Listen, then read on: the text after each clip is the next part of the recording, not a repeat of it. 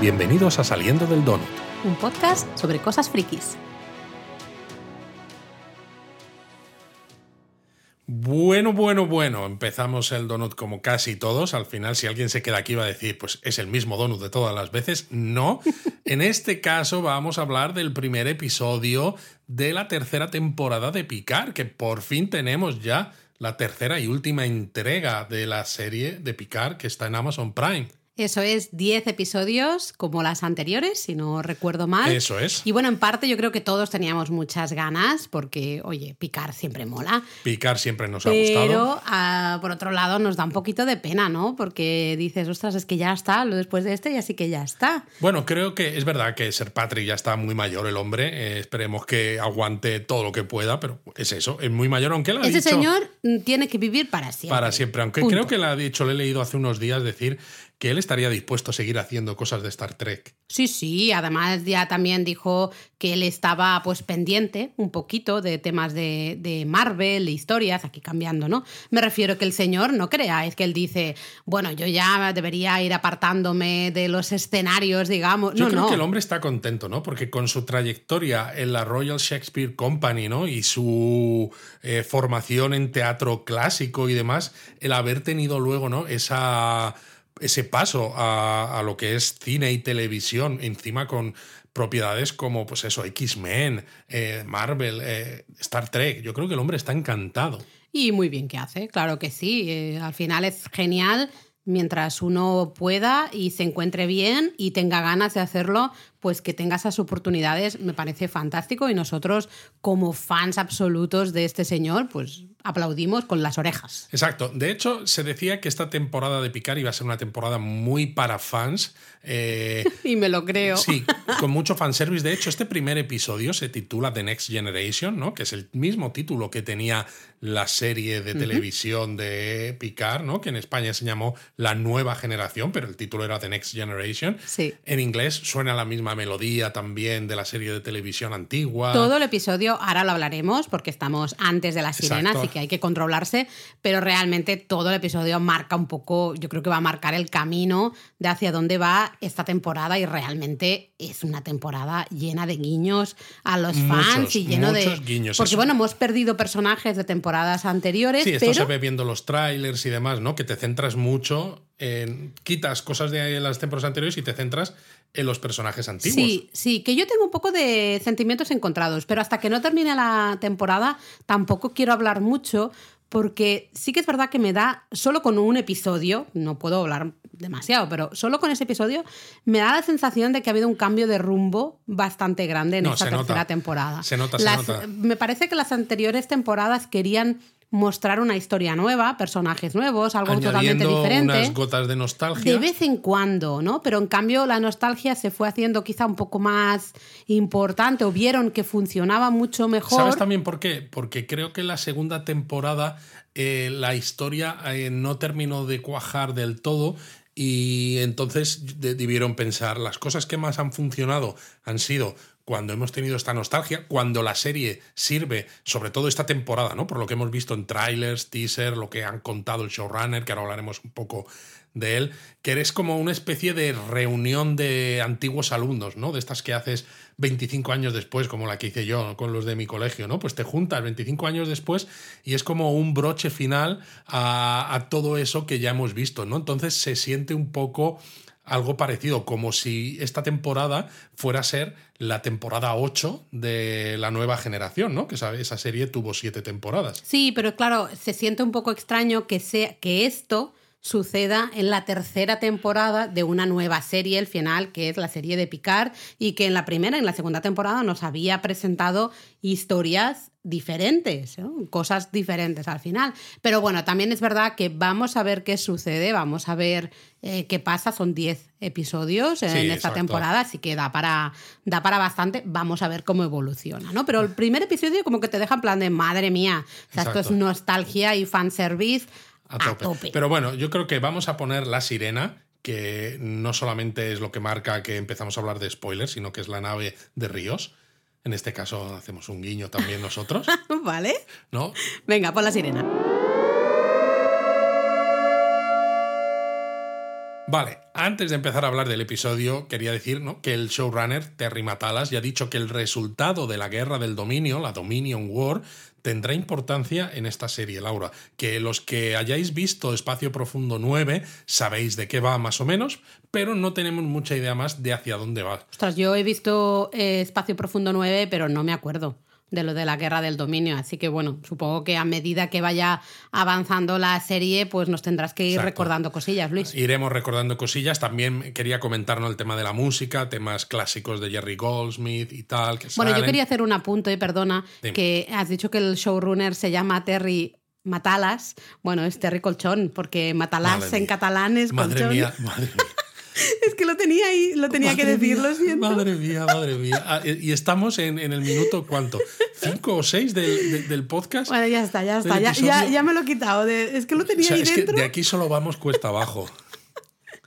Venga, va, vamos a, vale, a ver, a vamos a intentar reconducir esto con vuestro permiso. Por cierto, hay que decir que aunque haremos episodios eh, de podcast de los siguientes episodios de Picar, no sé si del episodio 2 y del 3 haremos uno conjunto. Probablemente. Porque el episodio 2 lo vemos justo el día que, esté, que salimos hacia Japón. Que Sí, nos marchamos de viaje. una semanita nada más, pero estamos fuera, con lo cual, bueno, se nos va a acumular mucho el trabajo porque tenemos Mandalorian por ahí, eh, Ay, Picard, eh, Sí, pero bueno, ya iremos haciendo Pero bueno, a la eh, vuelta. aunque hagamos el 2 y el 3 juntos, pero luego volveremos otra vez a, Claro. a episodios uno por episodio, Se ¿vale? va a in- sí, se va a intentar. El comienzo del episodio ya es una, una declaración de intenciones porque comienza con un título que dice en una galaxia muy lejana. Ah, no, no, esto es, eso es otro, eso es otro. Te estás liando. Eh, me estoy liando. Es, un- Di- es Star, pero no es Wars. es Exacto, Trek. es Trek.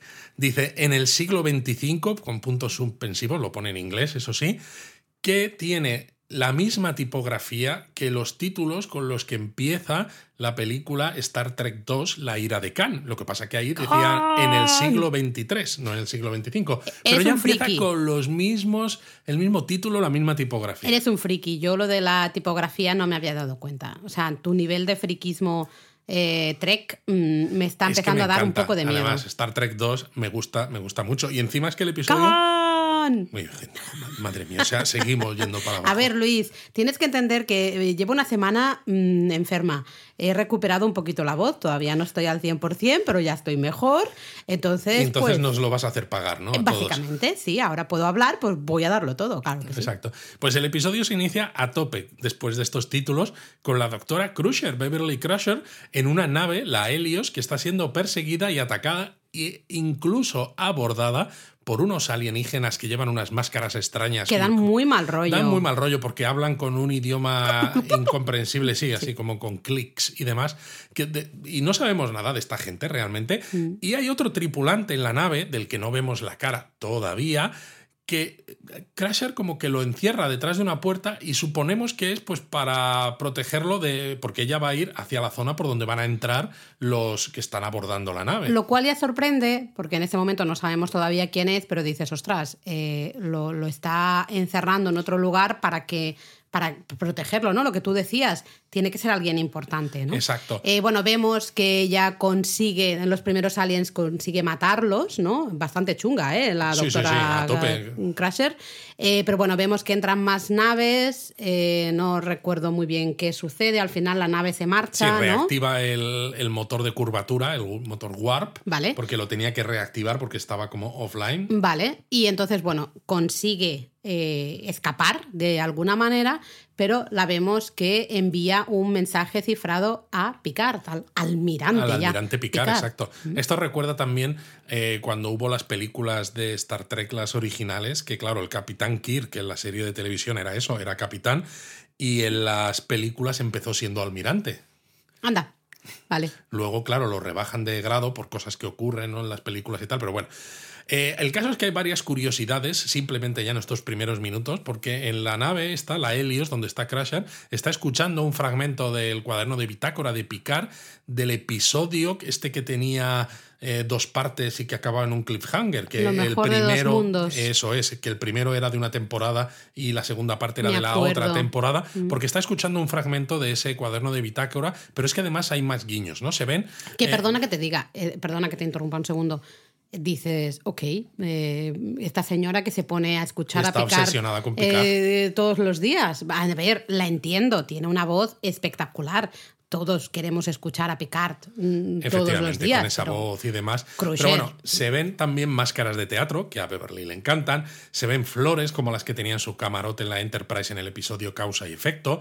Vemos también que la siguiente entrada de la bitácora que va a escuchar es la de Encuentro en Farpoint, que es el primer episodio de la nueva generación. Hay una placa conmemorativa de algo que no sale en la serie antigua de televisión, pero que se menciona en el episodio Lealtad de la tercera temporada. Hay cerveza romulana, que es de color azul, es como la leche azul de Star Wars. que, pues no en es, este que caso no es este Star. es la cerveza romulana y se ve el kit de, de- del equipo de su marido muerto, el teniente comandante Jack Crusher, que si te acuerdas era el mejor amigo de Picard. Y lo curioso es que la canción que suena en cuanto comienza el episodio es I don't want to set the world on fire, ¿no? No quiero eh, hacer arder el mundo, de los Ink Spot, que resulta que es parte de una lista de reproducción que le preparó Picard. En Un mixtape. Efectivamente. Y según Bueno, el- la gente joven que nos escuche, no creo que muchos jóvenes nos escuchen, porque No. yo creo que eh, la gran mayoría. Y la propia serie está, está claro que es para audiencias Sí, ya eh, entraditas en- maduritas, en, algo ¿no? de años. Eh, pero bueno, en nuestras épocas juveniles, pues hacíamos mixtapes, los, las cintas de cassette y luego fue CDs, pero Bueno, es especialmente. como la que le hacía la madre de Peter Quill a Quill. Exactamente, eh, total, ¿no? Ahora, Awesome bueno, mix. puedes hacer listas de reproducción en Spotify, pero no es lo mismo, la gracia del mixtape. Claro, pero ahora puedes hacer listas de reproducción en Spotify haciendo que las los títulos de las canciones tengan un mensaje. Cierto. antes, eh, Mira, ¿ves? Esto, mira, bueno, va. Y es curioso porque el showrunner, Ter- Terry Matalas, el, este, el colchones que dices El tú, señor Colchón. dice que, claro, él no puede hablar mucho, evidentemente no va a soltar spoilers, pero que esta canción tiene mucho que ver con cosas que van a pasar en la temporada. Uh. Lo de ver el mundo arder y todo esto. Y también me comentaste mientras estábamos viendo la serie que la nave tenía como la señal de la Fundación Mariposa, Sí, ¿no? no sé si era Fundación o el, el Esfuerzo Mariposa. Sí, esto, algo- Que es lo que montan Ríos eh, y Teresa, que es la mujer que se encuentra en el pasado cuando el siglo viajan, XXI. en el siglo XXI para ayudar a la gente, ¿no? Entonces es bonito porque da la sensación de que a pesar de que estamos en el siglo XXV recién comenzado, porque el año es 2401, pues bueno, pues eh, hay ciertas cosas que se han mantenido, ¿no? Y lo que han hecho Ríos y Teresa en el siglo XXI ha Todavía tiene en el un tiempo. impacto, ¿no? Qué pena no ver a Ríos, las cosas como mí sí. son. Era uno de mis personajes. A mí me encantaba Ríos. Pero bueno, vemos, ah, luego vemos a Picard, que está con Laris, que parece que La están... Romulana, sí. Exacto, la Romulana, y parece que están liaditos, ¿no? Al final, Hombre. cosa que nos gusta. Nos gusta. Queremos que Picard esté feliz y tenga su amorcito, me parece muy bien. Exacto, y se va a ir con ella o algo Sí, porque está como parece- empaquetándolo todo. Exacto, y además ella, ¿no? También como que le pregunta, ¿estás seguro de que me quieres acompañar? No sé qué. Y sí, sí, ¿no? Se ve que, que dicen, no, no, yo te, te acompaño. Pero evidentemente van a pasar cosas. Van a pasar cosas. Es curioso, además, de todas maneras, porque se est- está escuchando la misma lista de reproducción del Spotify del siglo XXV Madre mía, que. Beverly Crusher escucha, que es un guiño, creo, para hablar de que pese a todo, Crusher y Picard siguen teniendo una conexión. A ver, yo creo que esto es un poquito exagerado y va a ser más exagerado con lo que va a pasar al final y Oh, que sí, todos sí, sí. creemos que es lo que es. Pero eh, dices, no hace falta que me lo des tan masticadito. Bueno, esto simplemente es un guiño. Ya lo tienes, sé, pero lo tienes este- que ver dos veces, A mí tienes este que me darle ha a la pausa. un poco, ¿eh? En todo caso, Luego pero también en, es- en esa habitación donde está Picard, en, eh, pues tiene un sextante, ¿no? Que es algo que él siempre ha tenido en sus eh, camarotes. En la Enterprise tiene también un tapiz sobre su silla, que es como el que sale en el episodio de la cuarta temporada de la nueva generación, el que se llamaba El que vigila a los vigilantes. Hay detalles bayoranos, hay modelos en oro de la Enterprise D, de la Enterprise E, y sobre todo se ve la flauta resicana del episodio Ay. 25 de la quinta temporada. Ese Se episodio es titulaba terrible. La luz interior, que para mí es uno de los episodios más bonitos y para Más Picard es uno de los recuerdos más preciados, en el que pasa, si te acuerdas, Hombre, toda claro. una vida en pocos minutos. eh, porque viene una sonda que la enviaron a una civilización desaparecida y él vive toda esa vida y aprende a tocar esa flauta. Eh, increíble ese. Maravilloso. eh, eh, además, cómo te deja el corazón súper compungido, ¿no? Realmente. Totalmente. Es- digo terrible en ese sentido de. de uf, es uno de los episodios que más me, me, impactó. Pero bueno, me estoy dando cuenta de que este donut va a ser Luis hablándonos de detalles. Sí, porque y de también cosas. hay un objeto arqueológico del profesor Galen, que fue un mentor importante para Picard en la serie, porque Picard, ¿no? La Ahí parte arqueológica es eh, una de sus grandes pasiones. Eh, pues eso, este donut va a ser todo Luis hablando de detallitos que y hay esta por ahí. vez la o de, de, los chistes malos va a ser Laura. Exacto, bueno, hay que cambiar un poquito a veces las tornas, ¿no? Los papeles, aquí está bien. Bueno, ¿qué decías tú de menciones? Que digo que, pues eso, que va a ser todo guiños, menciones, cosas, ¿no? Oye, pero si es Seguro. que menciones son las que hacen ellos a muchas cosas. ¿A qué hacen mención? A ver. Pues hacen mención, por ejemplo, al Comodoro Laforge. Anda, Claro, porque es el responsable. Comodoro, eh, atención. Exacto, es el responsable del Museo de la Flota. Ah, y. Picard le quiere enviar ese cuadro clásico, ¿no? Que hemos visto muchas veces, que sale en la Enterprise D, que es la Enterprise de su serie antigua. sí, que me encanta que Laris de- luego dice, no, no, no, no, no, esto no le hagáis ni caso, esto se sea, queda aquí. esto Como se que, queda aquí porque- que dice, eh, me da pena que se deshaga de todas estas cosas porque a, a lo mejor no quiere realmente deshacerse Pero- de todas estas cosas. Pero es bonito de todas maneras la frase de, de Picard, ¿no? La conversación entre ella, entre Laris y él, porque es como hablan de no centrarse tanto en el pasado, ¿no? Ni en tener un legado ni nada, sino mirar al futuro, ¿no? Y que lo digan personas ya maduras, en el caso de Picard muy mayores, ¿no? Pues es también bonito porque es no vivir de esas rentas, de todo lo que tú has hecho, de todos esos recuerdos, ¿no? Sino decir, vale, son cosas que han pasado, están bien, Y no pero lo importante es cómo lo vivimos. Claro, y no pensar que cuando tienes cierta edad, pues ya está, ¿no? Ya, ya, Ya se ha acabado la vida. Exactamente, no. Es como, bueno, pues a lo mejor me queda una semana, a lo mejor me quedan tres años, a lo mejor me quedan diez. Una última aventura. Eh, sí, pero bueno, pues lo que me quede, disfrutarlo y vivirlo, ¿no? Normal, tal cual. Pero bueno, en esas está que se escucha un pip, pip, ¿no? Un- como un bip, así que Que vamos, recuerda claro. mucho, es que no sé cómo es el plip, plip, no Sí. sé.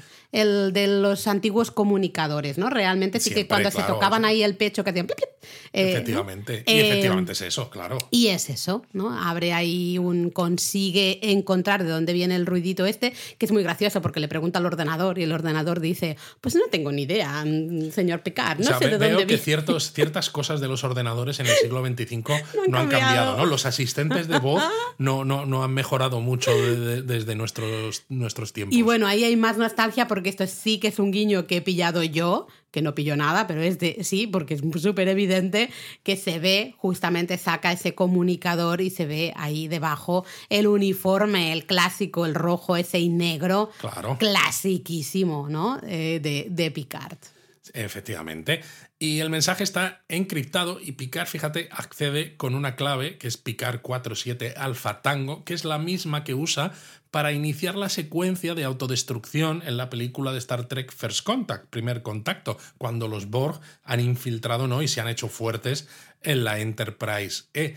Y Crusher en el mensaje dice que nada de flota estelar, le da unas coordenadas y menciona que ha usado el códec Myriad y una palabra Hellbird, ¿no? Como pájaro Sí, es, del es infierno. como todo el mensaje está encriptado, pero además es todo como muy. Es todo muy confuso, Vago, exacto, ¿no? De decir, no, no estoy entendiendo muy bien. Picard también está como nosotros, en plan de qué carajo está pasando, así que evidentemente se va pues a hablar con su compañero de aventuras. ¿Con quién si no? Pues se va a hablar con Will, claro que sí, que Exacto. parece, se nos deja ahí como entender que tiene algún problemilla matrimonial quizá con, con Diana Troy, sí, pobre, ¿no? pobre Riker, yo creo que yo quiero que se arregle porque además tienen una, una Sí, hija muy sí, mona. será, será una cosita sin importancia, seguro. Bueno, quién sabe, quizá también es la crisis de la edad, ad- de la edad madura, ¿no? Bueno, Porque- todo, a ver, al final los matrimonios siempre es eh, vas a- durante temporadas para arriba, tienes Claro, crisis, bajas en estos, abajo. en estos personajes, ¿no? Picard es almirante, pero es como que es un almirante honorífico. eh, Riker es capitán, pero no tiene mando de una nave, que es algo Sí, eso- bastante raro, Mm. eh, etcétera, ¿no? Eh, a mí la química entre Riker y Picard me ha encantado las menciones a lo viejos que están, a todo lo que han vivido juntos, las bromas, cuando Picard le dice casi por error, "Oh, número uno, eh, es como, ¿no? Lo decía el propio showrunner, este Matalas, que es como Batch Cassidy and the Sundance Kid, ¿no? Esto como la película de eh, Dos hombres y un destino, con Robert Redford y Paul Newman, que hacían de estos personajes, y que dice, decía además que le encantó, que disfrutó muchísimo escribiendo toda esta parte del episodio, toda eh, esa relación entre Picard y Riker.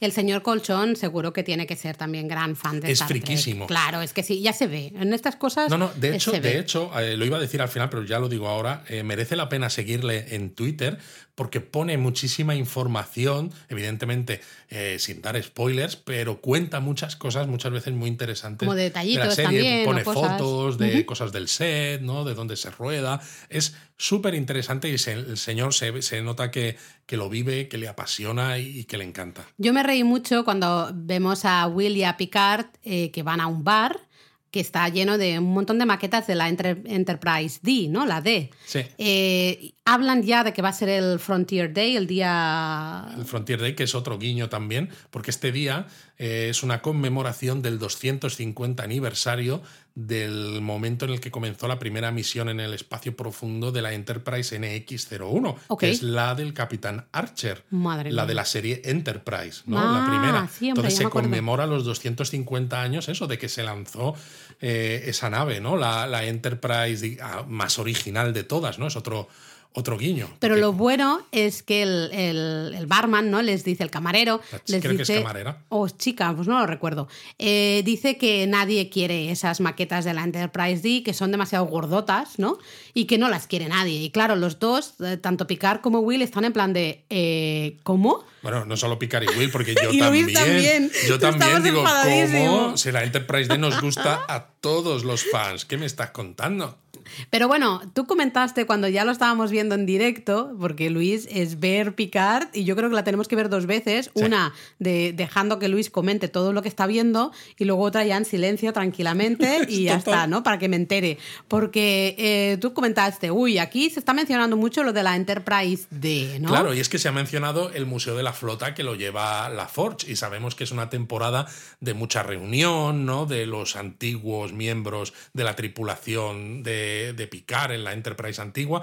Entonces, aunque recordemos que la Enterprise D acabó destruida en la primera película de la nueva generación, que se llamaba Generations, ¿no? Eh, la nueva generación, creo que la llamaron en, al menos en España, digo yo que quedarán restos y algunos de esos restos estarán A lo mejor expuestos. está en el Museo de la Flota, ¿no? Yo creo que algo de la Enterprise D saldrá seguro. Pero bueno, aparte de esto, Will sí que entiende la referencia de esa pala- esas palabras, ¿no? esa Eso, el Hellbird que decía Crusher. Y dice que tiene que ver con algo que les pasó justamente en la Enterprise D. Efectivamente, y Picard no se acuerda de nada. Y claro, entonces es cuando se da cuenta de que no se acuerda porque eso ocurrió cuando él estaba en el cubo de los Borg siendo Locutus. Cuando eran locutus of the Borg. Exacto. Entonces, este, esta, esta cosa que cuenta Will implica que esas coordenadas que hay en el mensaje hay que modificarlas y entonces ven que las coordenadas reales les van a llevar justo a la frontera del espacio de la federación, pero ya por fuera. Y claro, es cómo llegamos aquí si ya no está esto dentro del espacio de la, de, de la federación. Will tiene una idea, vemos que se marchan, ahora lo recuperaremos, pero sí que hay un detalle que vemos que alguien los está Alguien- vigilando. ah, sí, Ah, está nos ahí quedamos que- ahí, tampoco sabemos y nos marchamos a otra acción, otra escena que recuperamos a Rafi. Exacto. Rafi maravillosa siempre, yo estoy feliz que siga apareciendo en esta tercera temporada. La vemos en un planeta, la vemos comprando droga, Sí, preguntando por cosas chungas. Y yo lo primero que pensé es no, porque todos sabemos No me- que Rafi había tenido problemas, con, problemas con la bebida. con la bebida, las, probablemente las drogas también, pero yo pensé, no, no puede ser que haya vuelto a caer. No Eh, yo ser. creo que está un poco de tapadera, ¿no? Yo creo que sí. De todas maneras, eh, vamos a hablar aquí de la parte de Rafi porque se muestra en el episodio en dos momentos diferentes, pero yo Pero ya creo- lo hablamos todo Lo hablamos junto, todo sí, junto. sí, sí. Exacto. Es una cosa también curiosa, Laura, porque el nombre del planeta donde está Rafi se- es mm, Mtalas Prime, Metalas Prime, que sabiendo que el showrunner se apellida Matalas, pues dices... mm, Oye, o sea que se ha puesto, se ha puesto nombre a, a un planeta. Mola esto de ser showrunner y decir, oye, pues mira, yo voy, a ser- voy a ser showrunner y voy a poner un planeta que sea Tomás. en realidad no del, Tom- to- no Thomas, del todo. Thomas Prime. O sea, el Oye, tío pues suena bien, Thomas Prime. Sí, el tío supongo que tiene su cierto ego, Pero lo curioso es que el, el planeta en, Talos Prime ya existía desde el año 2002 de la serie Enterprise y lo creó, se lo inventó Brannon Braga, que era el responsable de la serie, y Matalas, el showrunner actual, era el asistente entonces, Ah. y se lo puso por él, claro. Lo o sea único... que el, el- el señor ropa interior no tenía ideas para ponerle nombre a dijo, a ver, Planeta. ¿quién trabaja y dijo, conmigo? a ver, Pues a ver, el- ah, mira, el colchón que es mi asistente, pues ya está. Lo que pasa es que, claro, ahora ha llegado el Matalas y dice, de todos los nombres que podías coger, pues mira, vamos a hacer la gracia y voy Bueno, a poner claro, este que eh, coincide con, también, con mi apellido. Yo también lo haría, ¿eh? Aprovechas que todo el mundo se entere que hay un planeta en el universo de Star Trek nombre, que ¿no? tiene tu apellido, por Totalmente, supuestísimo, sí, sí, sí. vamos. Eh, Como tú que has conseguido en la vida, pues que un planeta de Star Trek tenga mi nombre. Ya Tom- está. Thomas Prime, yo lo estoy viendo. Esto lo veo en un futuro. Bueno, Rafi comenta además que a mí a ver, me duele Luis, mucho perdona, en el corazón. No, no. Rodríguez Prime no suena tan Vale, bien. muy bien. la- Déjame, eh, a mí me duele en el corazón que ha roto con su novia, que sabemos que, Ay, claro, que, que la segunda temporada la novia de, de, de Rafi es Seven. Y, joder. ¿Pero te lo crees que ha roto o forma todo parte del mismo paripe? Ay, no sé. A ver, eh, sabemos que las relaciones de pareja en, en el universo Star Trek son No complicadas. nunca. Porque, claro, las distancias son muy grandes, sobre todo cuando estás sirviendo en diferentes puestos, diferentes naves. Que, Cierto. eh, vale, hay viajes a velocidad no warp y todo esto. Pero es complicado verse y tener tiempo juntos, ¿no? Claro. Entonces, no sé si me lo creo o no, pero a mí me duele. Lo que pasa es que sí que vemos, se confirma, si ya al principio estábamos pensando no puede ser que Rafia ya esté justamente ¿no? así en este ambiente tan turbio, vemos, se confirma que realmente está trabajando, ¿no? Es todo un paripé, es una tapadera y que realmente es una agencia de un agente de inteligencia, ¿no? Encubierta que intenta descubrir un robo, si no recuerdo mal, Bueno, que ha habido sí. en el Instituto Daystrom. Sí, algo ha pasado en el Instituto Daystrom, que es, eh, este salía en la primera temporada de Picard, que está, y bueno, y ha salido también en muchas cosas de Star Trek a lo largo de los años, incluso de universo extendido, que está especializado en temas robóticos y mucho más, ¿no? De, de hecho, ahí es donde se hizo toda la investigación de Data y, y demás. Y claro, nos hace pensar que aparte de que hayan podido robar quizás no lo sé, algunas armas extrañas que a lo mejor podrían haber robado los restos de Lore, el hermano mal- mal- malvado de Data. Uf, Porque ¿sí? sabemos que, o sea, hemos visto en el tráiler a Brent Spiner. Bueno, ya es verdad. ¿Sabes? Eh, y claro, Brent Spiner, o sea, Data murió en la película Nemesis. eh, Mm. Before, que era el androide que encontraba en esa película, no tenía el cerebro positrónico tan desarrollado.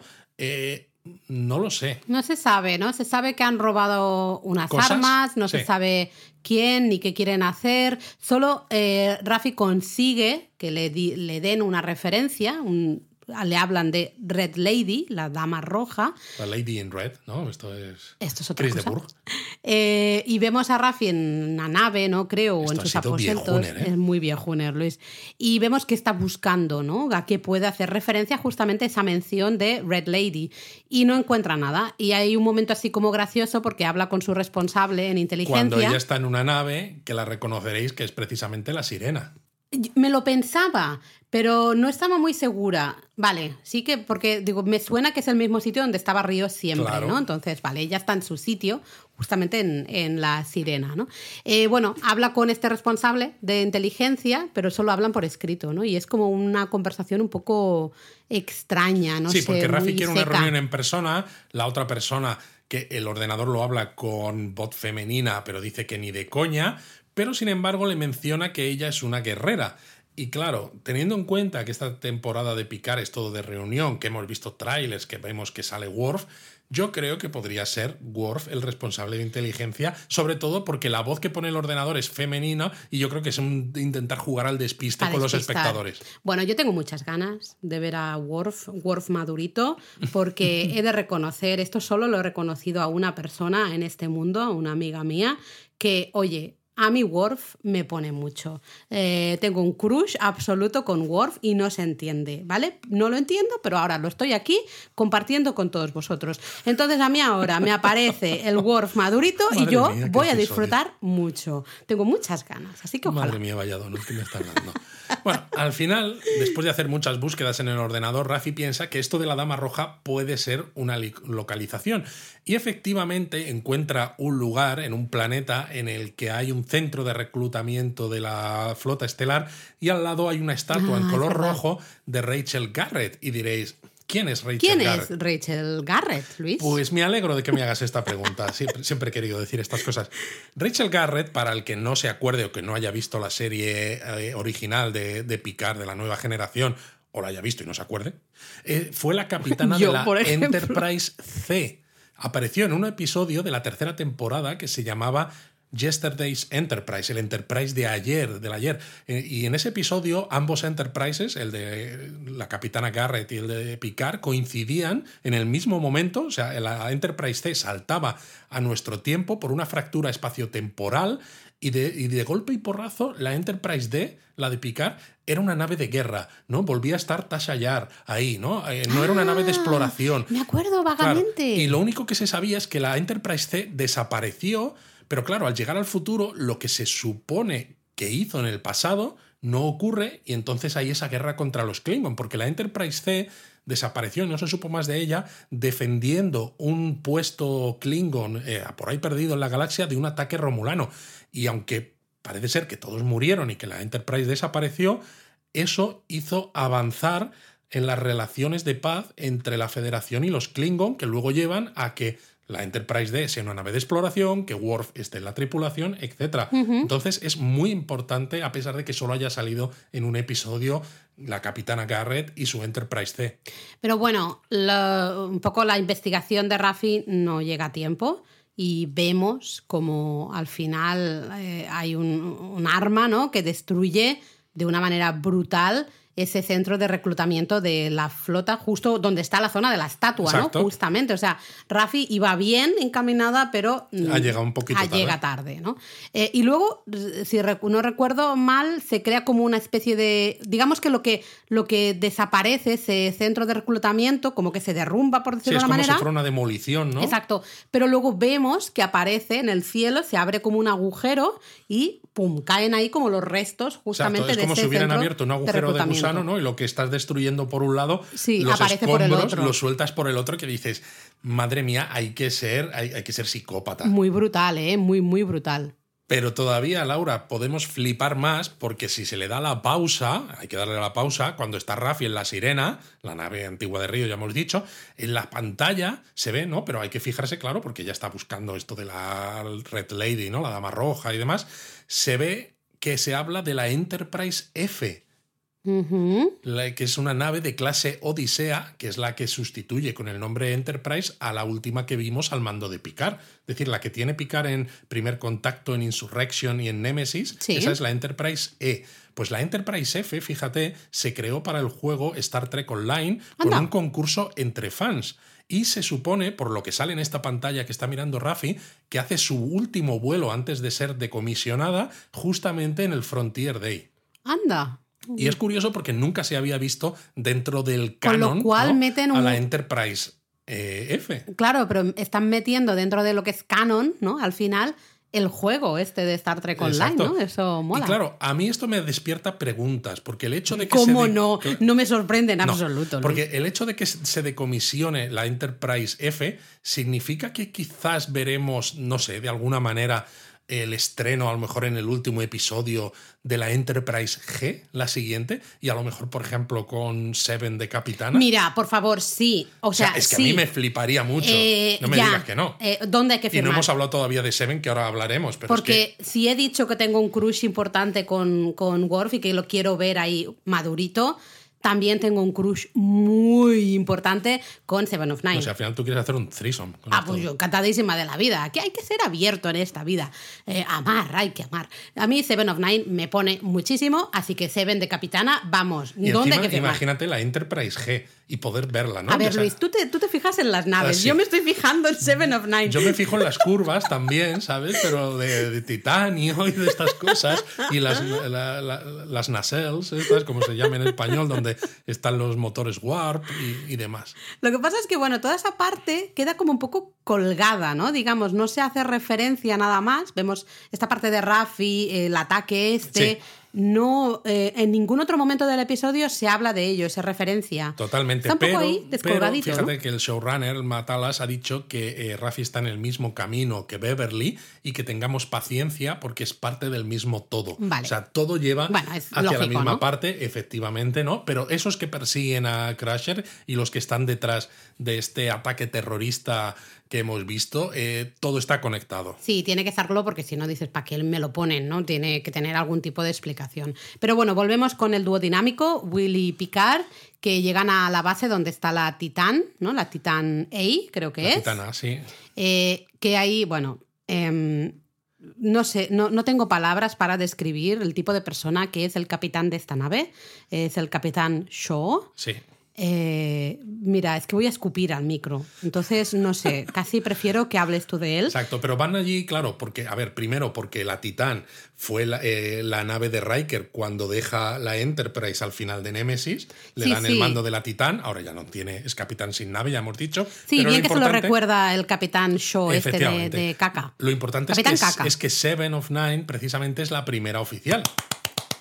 ¡Un aplauso! Aunque ella dice que el capitán prefiere llamarla Hansen, Annika Hansen. Sí, y ahí se ve clarísimamente que a Seven no le gusta. Eh, porque al final ella es Annika Hansen, evidentemente, pero también es Seven of Nine. Claro, claro, Annika Hansen era ella antes de pasar por el tema de los Borg, antes ¿no? de, Y al antes final- de ser borgueada. Exacto, y yo creo que ella al final ha llegado a un punto en el que esa experiencia con los Borg eh, evidentemente la ha afectado mucho, pero ha conseguido integrar toda esa experiencia en su personalidad, en quién es ella en Claro, el presente. claro. Y no se siente mal eh, si- siendo reconocida Es como Seven porque es parte de quién es. ¿no? Probablemente ella ya no es Annika Hansen, ya no es esa Annika Hansen. Entonces se ve un poco de resquemor cuando dice, no, no, el capitán quiere que me, todo el mundo hable de mí como Annika Hansen, ¿no? Con lo cual, y Picard se la queda como mirando en plan de, vale, pero Picard es un hombre de una educación absolutamente maravillosa. Y entonces él,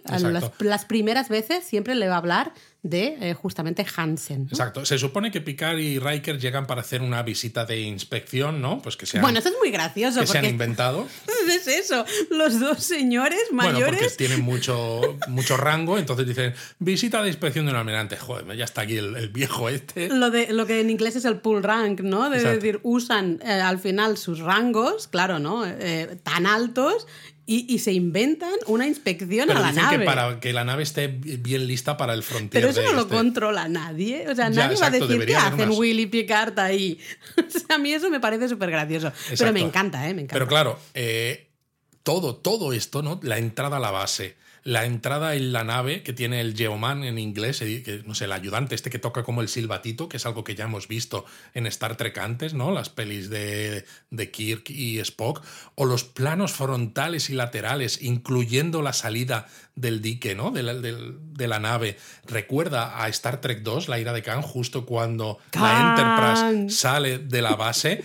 Es que es puro fan service, porque además la música. música, claro, es la de también la original. Buah, A mí esa escena me gustó mucho eh, También por el la Matalas música. dijo que le encantó porque era eso, era intentar recrear ese sentimiento Sí. que todos los fans teníamos cuando veíamos, porque además es ya no solo es ver la nave salir, ¿no? sino toda esa esa parafernalia dentro del puente, ¿no? De soltando amarras, soltando amarras, ¿no? Un cuarto de fuerza impulsora. Toma, toma. Que yo, es que a mí me encantaba, a mí me ponía los pelos como escarpias cuando era niño y vi Star Trek 2.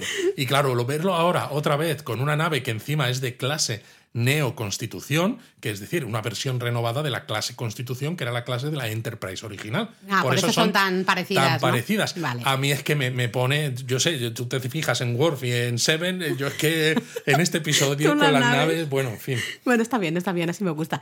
Eh, un detallito que sí que me hizo gracia es que la piloto, ¿no? Es la alférez Laforge, es decir, la hija de nuestro Laforge, ¿no? De los, de los viejunes como nosotros. Para nosotros Laforge es, es Jordi, ¿no? Exacto. Eh, eh, y, y, bueno, es, es curioso porque Will comenta algunas cosillas, ¿no? Algunas Le anécdotas. pone la cara colorada diciendo que la llamaban Crash la Force. Sí, porque se dice, y ella dice, solo me estrellé una vez. Y dice, dos. Dice, bueno, vale, dos. Bueno, dos. Pero tienen también como eh, Picard y Riker, ¿no? Tienen como. El puntito eh, del, del tío simpático. del tío simpático, pero Del tío familiar, un, poco, eh, me refiero. un poco viejos, en el Sí. sentido de que, de que se les nota por las cosas que dicen que están un poco desconectados del día a día actual. Claro. De la, porque no le dicen, pero esto no habría que hacerlo de esta manera. Y, Seven se, se- se le gira y le dice a Picard, esto no se hace así desde hace ya. Ahora no sé ya todo cuánto". es automático, no sé Eh, qué. Y el otro dice, ah, ah vale, sí, vale". sí, sí, claro, claro, es verdad. es Es verdad. como, sí, no se entera, claro, si son honor- honoríficos y el otro no tiene nave, pues evidentemente no saben cuáles son los protocolos actuales. Bueno, yo estoy muy enfadada con el capitán de esta nave porque, a ver, vamos a ver, llegan estos dos señores a tu nave y tú ni siquiera vas a recibirlos. Eso lo primero, que estás ahí descansando en, tu, en tus aposentos porque, uy, sí estás muy no, se supone que ha quedado a cenar con ellos, ¿no? Claro, Típica pero lo cena- primero no lo recibe. No. Eso para mí es una afronta muy grande. No Muy me gusta. grande. Entonces luego sí les invita a cenar. Dices, bueno, vale, a lo mejor es que tenía cosas que hacer, les invita a cenar. Y cuando llegan Will y Picard a cenar, Con Seven, sí. el tío Ya estaba cenando. ya está casi acabando de cenar. Sí, porque dice, es que vuestro, ¿cómo es, no? Vuestro nombre eh, os ha adelantado, ¿no? Llega por delante y entonces ya pues, pensaba que no hacía falta Claro, que. Will y Picard se quedan en plan de llegamos tarde, no, no, llegamos a la hora que nos has dicho. Y él, "Oh, bueno, yo ya estoy acabando. que toque, que toque, que toque".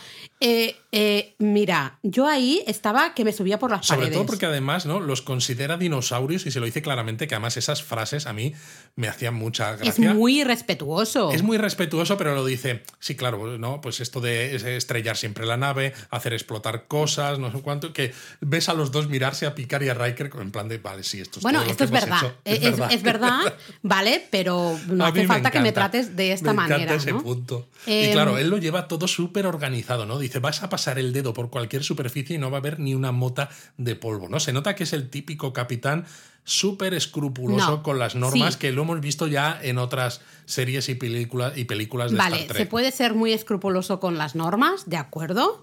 Eh, pero este tío es un capullo y ya está. Y lo digo así tal cual. O sea, por favor, que ardan el infierno. Exacto. Nos cae muy mal. Cae Total, que Will y Picard ya ven que la cosa está chunga, pero dicen, bueno, hay que intentarlo.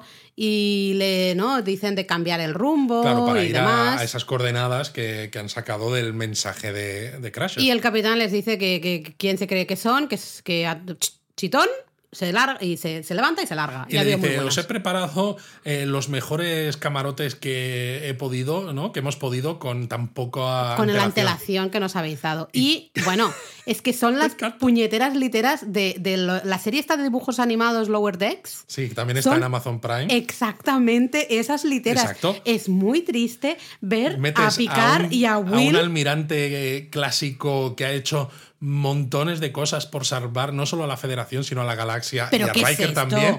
Y los metes en literas en los lower decks, las O sea, cubiertas inferiores. Yo me estaba riendo porque era todo como muy gracioso, pero a la vez estaba en plan de que alguien mate a este capitán, ¿no?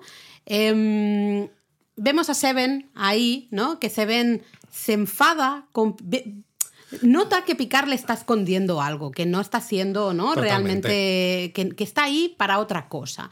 También Seven está presente justamente en esa cena. Ve al, al capitán, se nota que Seven no aguanta al capitán. Seven, eres de mi equipo, ven aquí que te Claro, abrazo. pero se supone que el capitán eh, eh, seleccionó a su primer oficial personalmente. Entonces, hay algo que a ese capitán, a pesar de que es tan, no sé, que tan respetuoso de las normas, que le atrae de, de Seven. No lo digo en el, de- en el plano como a ti, ¿no? Que le No, atrae no, de te tener entiendo, eh, a una primera oficial así, ¿no? Pues Entonces es algo extraño. No lo sé, no sé qué hay, pero no creo que sea porque le gusta realmente cómo trabaja, sino a lo mejor tiene que ver algo con su historia de cuando eh, Seven fue justamente Borg. No lo sé, hay algo ahí muy raro en esa relación, pero a mí lo que me queda claro es que Seven no aguanta. Sí, totalmente. De hecho, de todas maneras, cuando luego, en otra escena después, ¿no? Habla eso con Riker y Picard, que ya está cabreada porque le está ocultando algo que tú has dicho.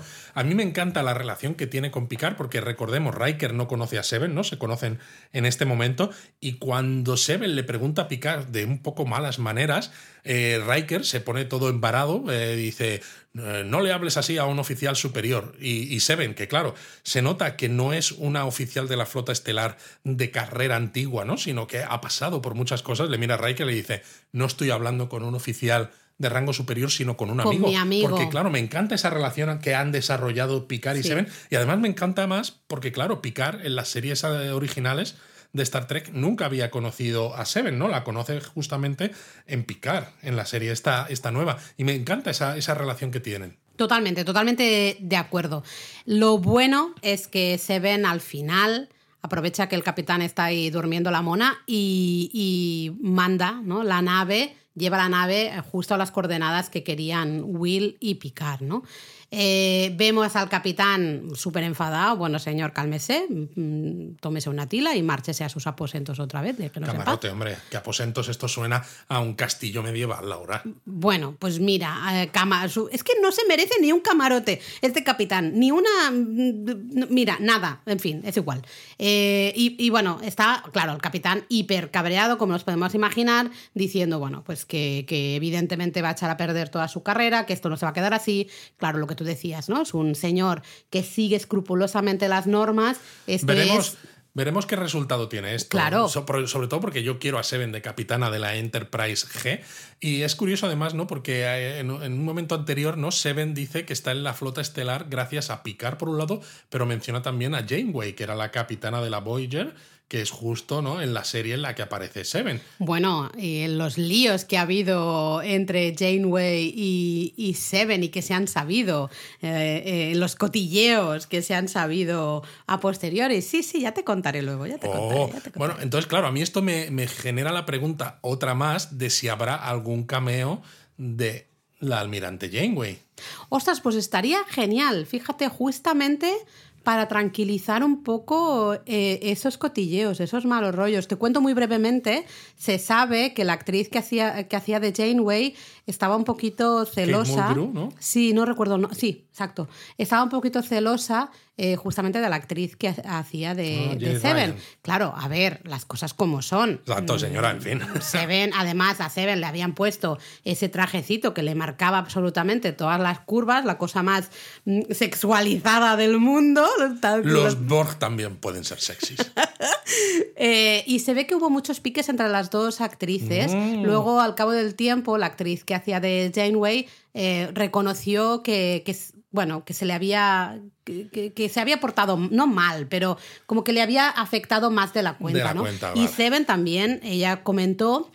La actriz comentó que ella tampoco quizá no lo había sabido llevar de la mejor manera para intentar alcanzar un poco un acuerdo o Vale. buen rollo con, Ah, entre las pues- dos actrices. Pues seguro ¿no? que se darán un abrazo. Entonces, alguna cosa. puede Bueno, no ser- sé, porque, a ver, Seven es muy Seven. estaría bien que hubiera algún guiño eh, de fuera, ¿no? Un poco y que, que cerrara estas De hecho, habladurías. Seven es muy Seven, pero al mismo tiempo, o sea, es muy flota estelar, ¿no? Porque sigue órdenes, le gustan las cosas bien hechas, ¿no? Tiene todavía esa parte Borg de muy cuadriculada. Sí, pero, al se mismo ve tiempo, ese, ese toquecito pirata, digamos. Exacto, de como cuando estaba en los Rangers, ¿no? Eso, en el- la primera temporada de Picard. También como lo que han hecho Kirk y lo que han hecho Picard en el pasado, ¿no? Que por mucho que respete las normas, cuando tú crees que hay un bien mayor que merece que te saltes esas normas o la Prime Directive o lo que sea, pues lo haces. Y aquí Seven también lo hace, ¿no? Es decir, que aunque no, de, no sería lo respetuoso con los protocolos de la flota estelar, sí que tiene esa manera de ser que han tenido los grandes capitanes que ha habido Totalmente. en la flota estelar. Así que Seven for Captain, pero ya. Vamos, Y al. Capitán Show una patada en el culo y adiós. Ahí está, ahí está. Eh, bueno, justo cuando se entera, ¿no? El Capitán Shaw de que Seven ha cambiado el rumbo, que están en esas otras coordenadas y demás, pues justo vemos, ¿no? Que dicen, uy, hay una lanzadera que ha salido, ¿no? Que está saliendo sin permiso, tal y cual. Y se cambia Vemos más todavía. Que es Picard y Will que salen y justamente llegan a Helios. Y una cosa que no hemos comentado y que es importante comentar es que ah, cuando están Picard y Will hablando en el bar antes, comentan que hace 20 años Ah, es verdad, que no sí. hablan con Crusher. Exacto, que ella como que mm, canceló todo el tipo, o sea, los gosteó, digamos, a todos, ¿no? Eh, eh, dejó de hablar con Exacto, todo el sí, sí, mundo. sí. Cuando, pues, parece que se acabó la relación que Crusher y Picard estuvieran teniendo, ¿no? Eh, eso va a ser importante recordarlo. Esto es que ha estado 20, creo que eran 20 años, Sí, ¿no? Dijo. menciona algo de 20 años, exacto. Y cuando llegan a la nave se encuentran pues que Crusher está en una especie de unidad de animación suspendida o algo porque está herida. Y entonces aparece una persona que apunta a Riker con una pistola, aunque luego Riker lo desarma. Y resulta que es el hijo de, de Crusher. No es Wesley Crusher. Claro, porque dices, hijo de Crusher, pues todos conocemos a Wesley. No, no es, no es Wesley. Es- se llama Jack, se llama Jack. como el ex marido de la doctora. Eh, sí, cosa que. bueno, ex marido, llamamos ex marido porque murió, no porque el, se el- separasen. el primer marido, digamos, de. Sí, no sé si se casó con Picard o no, porque claro, en el No último sabemos. episodio de la séptima temporada con el que acababa la serie, aquel que se llamaba Todas las cosas buenas, en la eh, parte del futuro sí que veíamos a Crusher, ¿no? Teniendo el mando de una nave médica y ahí era la capitana Picard. Ah, porque había mantenido el apellido a pesar de que ya se habían separado. Pero claro, como luego, con todo lo que hacen en ese episodio, ¿no? Eh, digamos, la línea temporal Se queda anula. restablecida, no Mm. sabemos si simplemente tienen un lío y no funciona o si ese lío va a algo más. Bueno, ya veis por dónde van los tiros, porque, bueno, el actor, por cierto, que yo estaba ahí todo el rato diciendo, este chico me suena, Ed este chico me suena.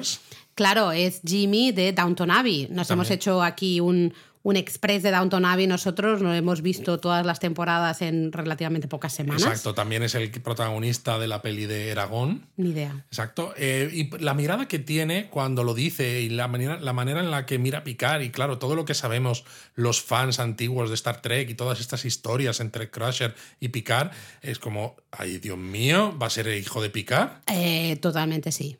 Claro, No tengo ningún tipo de duda, Luis. Claro, ellos dicen ¿no? que entienden que Crusher se apartara de ellos hace 20 años, aunque para mí, sinceramente, esta justificación me parece un poco rara porque, a no ser que haya algo más, ¿por qué te vas a apartar de un grupo que ya son casi como tu familia, Sobre con el que has con el compartido resto de amigos. tantos años y son amigos, simplemente porque tengas un hijo, incluso aunque sea el hijo del anterior capitán, ¿no? De esa, Bueno, de yo creo que justamente si es el hijo, si justo ella se entera que está embarazada cuando lo deja con Picard, dice, pues eh, no voy a extender más todo este lío, me marcho y la única manera de mantener, o sea, el secreto es realmente no hablar con nadie, porque evidente si tú, si tú mantienes la relación con, por ejemplo, Diana Troy, ¿no? que eran, eran al final muy amigas en, en la Enterprise, pues eh, sabes que se va a enterar. O sea, Claro. se va a enterar que tienes un. Es, es evidente, si es amiga tuya, le tienes que contar las cosas. Sí. Con lo cual es normal que ella dijera. Vale, pues me tengo que apartar de todo el mundo, no voy a hablar con absolutamente nadie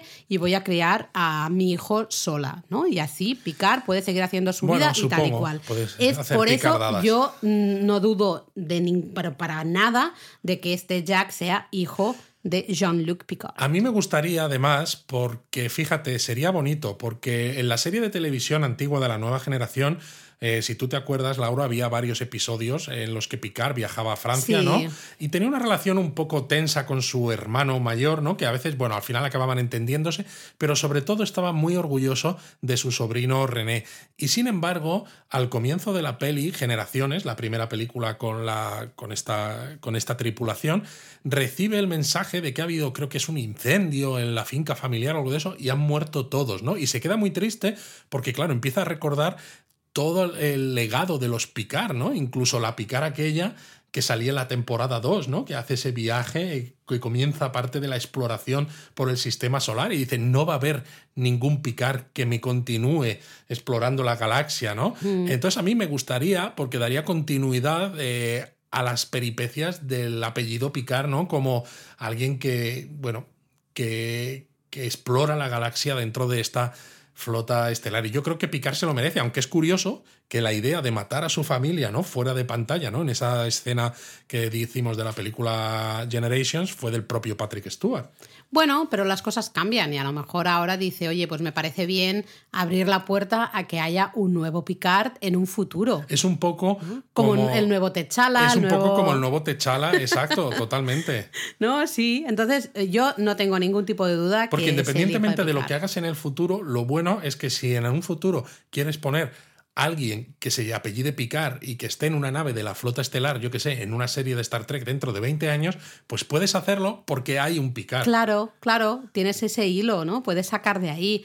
Eh, sería bonito y creo que el, al final el mensaje, estoy totalmente de acuerdo con lo que has dicho del legado, la importancia también del legado, el, el que, ¿no? que deje esa huella. Pero es eh, curioso, que porque Picard no le importa tanto, él quiere seguir hacia el futuro, seguir esa aventura, pero al final va a ser no consciente de que es importante mirar hacia el futuro, pero sin descuidar el legado también. creo Claro, yo. bueno, al final es. eh, también lo dicen en Hamilton, ¿no? En el musical. eh, ¿qué, qué aportamos cada uno de nosotros? ¿Cómo, ¿Cómo se escribirá nuestra historia? ¿no? Ese es nuestro legado.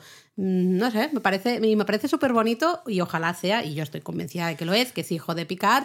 Y bueno, en un futuro, quién sabe, a lo mejor tenemos nuevas series con, Exacto. con este, este nuevo Picard. Exacto. Pero en ese momento el hijo dice que les han vuelto a encontrar y en esa nebulosa donde está la nave, la Helios varada, aparece una nave gigante que Buah. tiene como cuatro puntas muy alargadas que a mí me recordaba en cierto modo a la Narada, a la nave romulana de Nero, en la película del reboot de sí. Star Trek, la de Abrams. Sí, sí. Eh, parece un poquito, tiene un diseño así, un romulano. Pero Romulano del reboot. Sí. Porque no, no Romulano de la serie de televisión y lo más clásico. Pero no, claro, no sabemos, no sabemos nada, porque ahí se acaba, ahí vienen los títulos de crédito Exacto, ya, ¿no? ahí se acaba. Sí que ha dicho el señor Matalas El señor que en el segundo episodio sabremos más tanto de Jack Crusher, ¿no? De su historia y del Jack- capitán de esta nave. Jack Picard, Jack. Picard. No, Exacto. Jack Crusher. Exacto. Y sabremos más de, eh, del capitán de esta nave. Y lo curioso que el propio Matalas habló de que los títulos de crédito tienen muchas cosas interesantes de eh, historias que van a pasar en futuros episodios o de, bueno, a lo mejor no tanto de cosas que van a pasar, pero sí que enganchan con algunos puntos que hay que tener en Bueno, cuenta. yo me fijé en la música, hay ciertas melodías, ¿no? La de Jerry Ciertos Goldsmith, por tonos ejemplo. de clásico. Eh, luego creo que tú comentaste que hay unas notas de esa canción que intenta silbar Data en el eh, primer episodio de la serie antigua. Exacto, cuando está en la holocubierta y entra Riker y el tío está intentando, Data está intentando Exacto. silbar y esto. Ay, Data, qué Ah, bonito era, de verdad. Efectivamente, esto, a ver, esto sí que yo no lo sé porque yo no sé leer música, ¿no? Pero he investigado y hay gente que sí sabe que dice que aunque no está muy bien escrito, que supongo que es por temas también de copyright, porque es una Take Me to the... No, ¿qué es? Eh, no, no me acuerdo cómo se llama la canción, pero es clásica, ¿no? Entonces es, no sé si tendrían el derecho o no. Pero luego salen muchas más cosas, porque salen unas cadenas de ADN y casi al final, en una de esas pantallas, ya te digo, hay que hacer pausa y casi fijarse mucho, porque sale en un rinconcito de la, de la imagen, aparece el texto de Picard DNA Base Pairs. ¿no? Bueno, De pues blanco y en botella. base de ADN de Picard, que claro, a mí esto me, me indica test de paternidad, pero a, a todas, todas. Vamos, ADN Picard, pues ya está. O sea, clarísimo, clarísimo. Sale también un esquema en color naranja de un dispositivo que se piensa que podría ser un dispositivo Klingon de ocultación.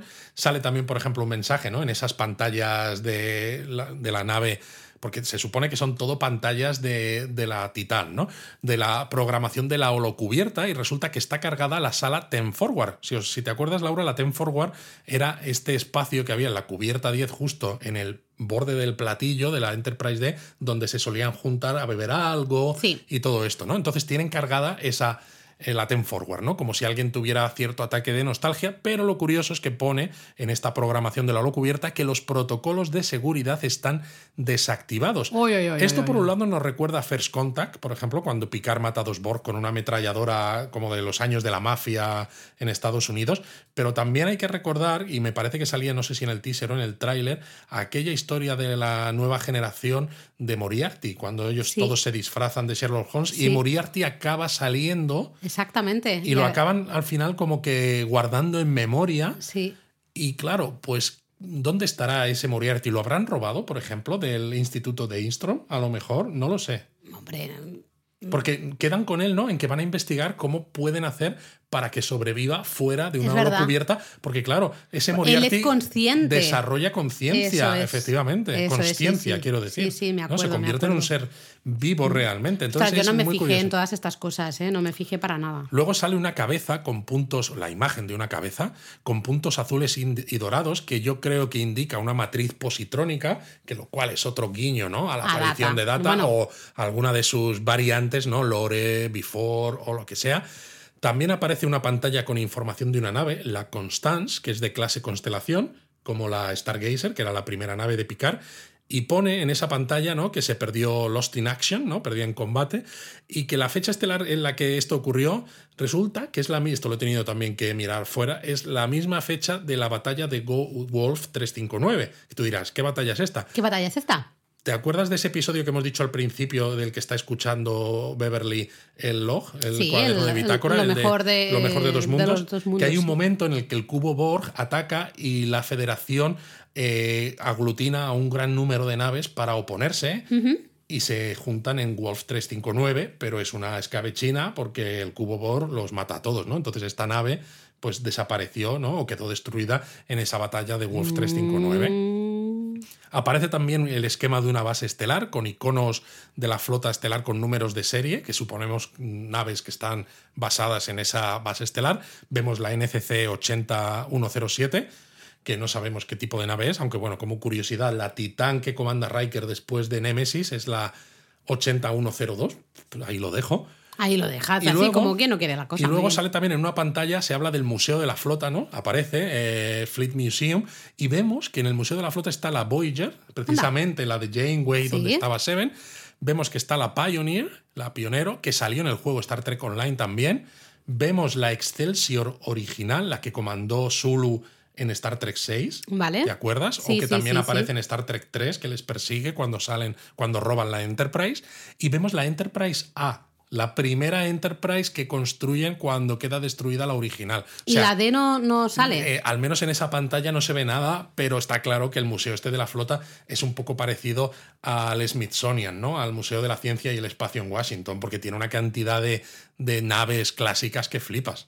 Yo lo que sí vi eh, era el mensaje que ponía evaluación del rendimiento, ¿no? que era un mensaje del, del capitán Kaka, el capitán Shaw, eh, dirigido a su comandante, ¿no? O Bueno, ponía algo, pero comandante y estaba, estaba, tachado o algo estaba así. redacted, sí, como se dice esto. Vamos, estaba- yo creo que es un- una clara referencia a Seven of Nine. Ences, Y perdona. bueno, es el mensaje de evaluación del rendimiento de mm, no me gusta nada lo que ha Pues hecho no, por esto por evaluación esto. del rendimiento 10, mm, 7, mm, me tiene que sustituir como capitana de esta nave o le tienen que dar una nave nueva, pero a mí me tienen que echar igualmente. Ese es el mensaje que debería mía, poner. No sé yo, ¿eh?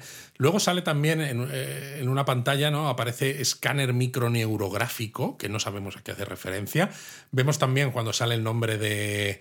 El nombre de Jonathan Frakes, el actor que hace de Riker, el símbolo de alerta roja, como los que salían en la flota estelar en tiempos de las películas de Kirk y Spock, ¿no? Esto de alerta, condición roja, que a mí me, a mí me hace mucha ilusión verlo, porque es eso, es iconografía clásica de Star Trek. Y al final, pues eso, ¿no? Son muchas cosas que no sabemos exactamente qué son, qué representan, en qué momento vamos a saber más de ellos, pero bueno, parecen indicar, pues eso, naves a lo mejor Klingon con ocultación, eh, androides, pues como Data, que ya hemos visto que todo tiene pinta de que sale y sabemos que sí. Es decir, cosas que no son grandes spoilers, pero que mola fijarse porque son pequeños guiñitos a, a aspectos clásicos de Star Trek o a cosas que van a aparecer. Y vamos a ver, es eso, exacto, ¿no? No todo tiene que estar relacionado con cosas que van a pasar, sino yo creo No. que habrá una mezcla de cositas simplemente de guiños para frikis y otras que sí que pueden ser referencias a cosas que van a pasar. Pero se vienen cosas gordas porque yo ya te digo que el Matalas este en Twitter eh, mola mucho. Hace unas semanas, que te, te acuerdas que te lo enseñé, puso una foto precisamente del puente de la Titán y se veían pues el LCARS, que son estos dispositivos, ¿no? De estas pantallas como las que tenía la, la Enterprise de Picard, pero más avanzados. Sí. Eh, y claro, si hacías zoom en esa imagen, veías que los escudos delanteros y Es los verdad. traseros estaban sin carga, que el núcleo warp estaba sin funcionar, que el motor de impulso, ¿no? Para viajar a velocidades eh, por debajo de la luz, estaba desconectado, ¿no? Y el propio Matalas, cuando alguien le preguntó, dice, pero Dios mío, pero que, que está todo mal, dice, es que tela marinera. Es que está todo mal, está todo mal.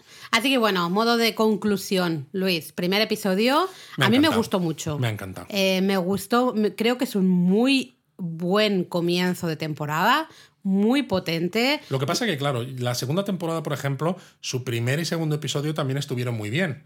A mí no me desagradó tanto la segunda como a ti. A mí creo que descarriló un poco más, que las historias eh, no sabían muy bien hacia dónde ir, se centraron demasiado también en la parte de picar, ¿no? Y esa relación con su madre, que lo, sí, eso se hizo extendieron, un poco pesado. lo extendieron demasiado. Sí. Entonces, claro, para mí este primer episodio me ha gustado mucho, pero lo que quiero es que cuando lleguemos al tercero, por no, por decir la comparación con la segunda temporada, siga siendo igual de bueno, ¿no? Que no, que no baje. Uh, también tenemos que ver cómo de qué manera se usa la nostalgia. A todos nos gusta el tema nostálgico, eh, nos gusta ese, esos guiños, nivel de friquismo, genial, pero no todo puede ser eso, ¿no? Tiene que haber una historia potente detrás, y no solo con, Sí, pero- con guiños de nostalgia no se A aguanta ver, una yo creo una que la serie. serie va a tener muchos guiños porque el showrunner es muy friki, pero y los va a tener también porque creo, ¿no? Lo decíamos al principio que mm, por lo que se ha visto y lo que se ha ido contando que la temporada va a ser una especie de capítulo final, capítulo en Sí. 10 capítulos Sí, sí, de la serie clásica de Picard, ¿no? Va a ser un eh, ahora sí que sí, Un punto cierre, ¿no? Mm. Para que digamos, jo, me he quedado a gusto porque realmente sentimos que no se habían contado todas las historias que se habían podido contar entre la serie clásica de la nueva generación y sus películas. De todas maneras, tiene que haber una historia Tiene de haber. fondo potente, porque si no, de nuevo. claro, que permita eh, continuar más allá de lo Claro, que se porque cuente si no aquí. dices, vale, muy bien, estoy viendo aquí la reunión de los amiguetes estos de la Enterprise,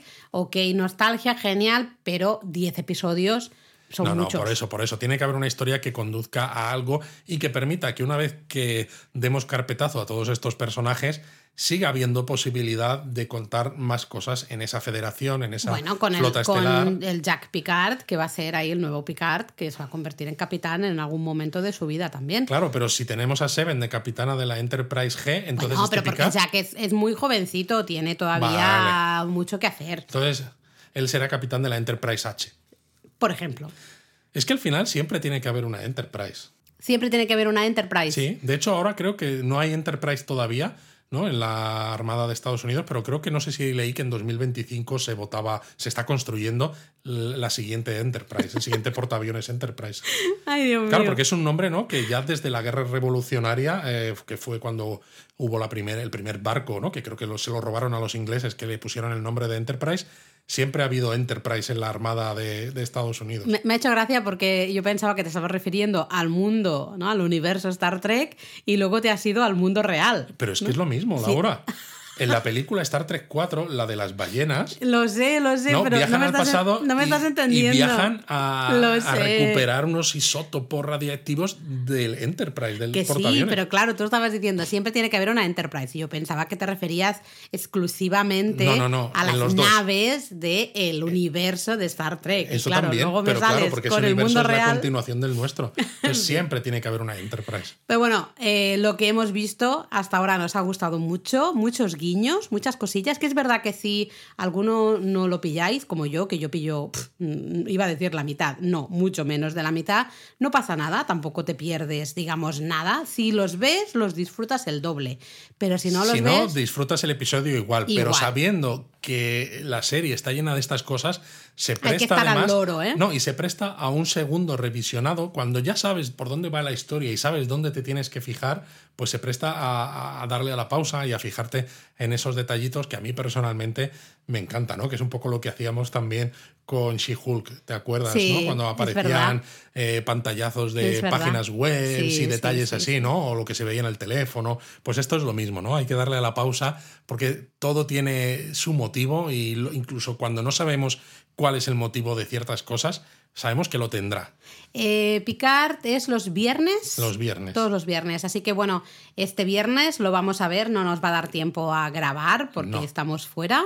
Lo vamos a ver mm, como podamos, vamos a tomar notas para que no se nos olvide. Exacto. A lo mejor tendremos que reverlo eh, junto pena, con el ¿eh? 3 para así poder grabar tranquilos. Así que bueno, vamos a grabar el, el donut del episodio 2, como hemos dicho, junto con el del episodio 3, porque estamos fuera, pero que sepáis que los vamos a grabar. Están, ¿no? digamos, en nuestra agenda y lo queremos grabar. Totalmente. Y luego también Mandaloriano, que está, ese es el 1. el me 1 de marzo se estrena el Mandaloriano Que y hay- también iremos. Madre mía, Luis, porque estamos ahí en Japón, mm, uf, muchos días sin verlo, yo no sé, vamos Nos, a tener que vamos, hacer nos algo. vamos a comer spoilers, sí o No, sí. pues lo vamos a lo vamos a ver aunque sea en el iPad. Mira, me da igual, pero hay que verlo. Y luego Mira ya que lo no volveremos pensaba llevármelo para tan pocos días. Pues ahora te lo llevas, listo. Eh, y nada, así que nos, nos escuchamos, nos vemos por aquí en una semanita larga, ¿no? Más o menos. Os, Os queremos queremos 3000. 3000.